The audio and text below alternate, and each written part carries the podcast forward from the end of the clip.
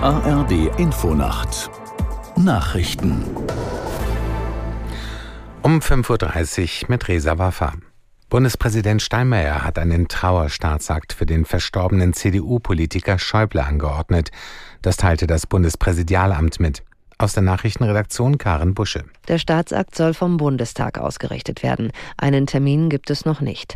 In Politik und Gesellschaft löste Schäubles Tod Trauer aus. Bundespräsident Steinmeier nannte Schäuble einen Glücksfall für die deutsche Geschichte.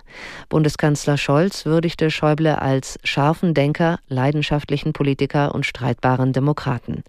Die frühere Bundeskanzlerin Merkel sprach davon, dass man seine Stimme in Deutschland vermissen werde und ihr persönlich sein Rat fehlen werde werde. Schäuble war am Dienstag im Alter von 81 Jahren gestorben. Bundesgesundheitsminister Lauterbach hat die Forderung niedergelassener Ärzte nach mehr Geld zurückgewiesen. Der SPD-Politiker sagte im ZDF, er halte sie nicht für begründet, in den Praxen werde gut verdient. Er sehe keine Spielräume für Honorarzuwächse.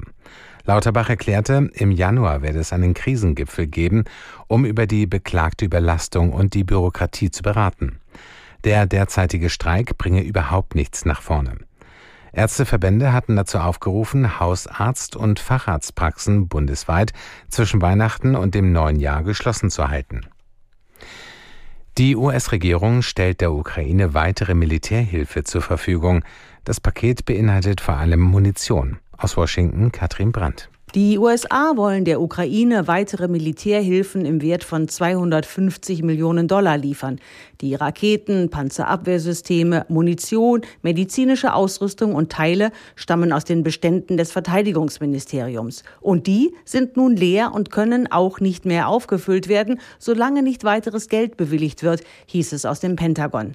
Das Hilfspaket könnte damit das vorerst letzte gewesen sein, mit dem Präsident Biden der Ukraine wie versprochen zur Seite steht stehen kann. Bei der Explosion eines Tanklasters in Liberia sind mindestens 40 Menschen ums Leben gekommen.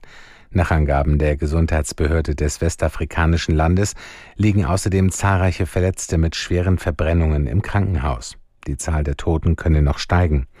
Der Tanklaster war in einer Kleinstadt im Norden Liberias verunglückt und kurz darauf explodiert.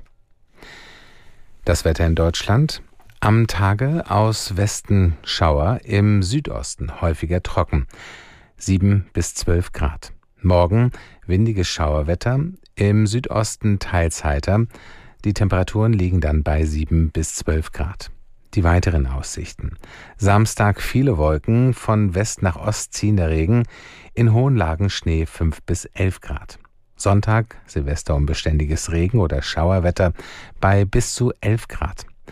Das waren die Nachrichten.